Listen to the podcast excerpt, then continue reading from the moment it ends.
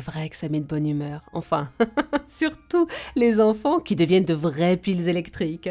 Le sucre, les bonbons, pour en parler avec nous, Solène Collin, diététicienne pédiatrique. Vous la connaissez peut-être d'ailleurs déjà, elle est très active sur Instagram. Bonjour Solène. Bonjour Eva. Dites-nous, à partir de quel âge peut-on donner des bonbons aux enfants et quelle quantité de bonbons? Alors, quel âge pour les premiers bonbons? Euh, Vraiment, euh, ce que nous on recommande, c'est pas avant 3 ans et dans l'idéal, le plus tard possible. Euh, l'idée en fait générale, c'est que le bonbon ne soit pas intégré dans le quotidien de l'enfant. Donc, il doit rester occasionnel, bah, comme des vacances chez les grands-parents, ça peut être pour des goûters d'anniversaire aussi. Euh, mais il faut éviter en tout cas de le donner comme une récompense ou comme un réconfort, parce que là, c'est vrai que ça pourrait altérer le, rapport de l'enfant à l'alimentation et notamment au sucre.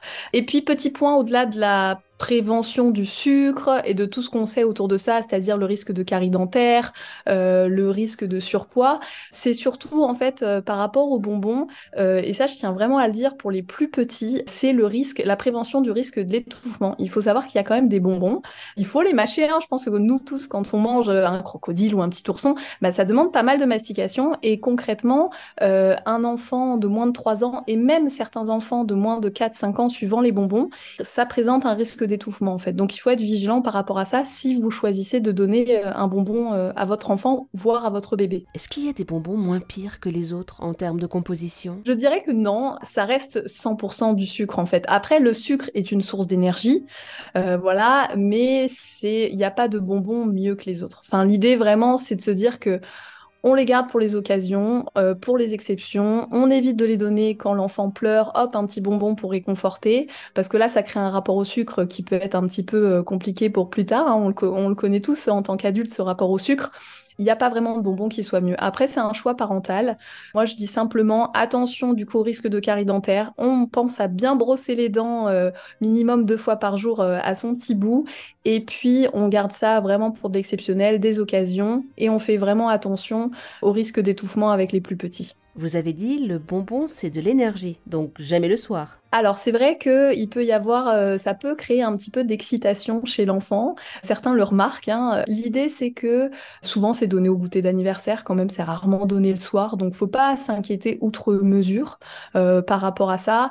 Si on veut proposer, par exemple, quelquefois il reste des bonbons dans les placards euh, d'un goûter d'anniversaire ou quelque chose comme ça, on peut très bien les proposer à l'enfant euh, à la maison. On va juste essayer euh, d'ajouter à, à, cette petite sucrerie bah, une source de fibres une source de protéines. Donc on va par exemple donner un petit bonbon, mais on va le donner avec un morceau de fromage, euh, un morceau de fruits, un morceau de pain avec une petite purée d'amandes, histoire un petit peu euh, de de minimiser ou du moins de contrôler au maximum euh, l'effet sur la glycémie de l'enfant. Et d'ailleurs, c'est valable aussi avec tout ce qui est biscuits, euh, gâteaux industriels qui sont également très sucrés, hein, parce qu'on parle des bonbons, mais tous les gâteaux qu'on trouve partout le sont également beaucoup.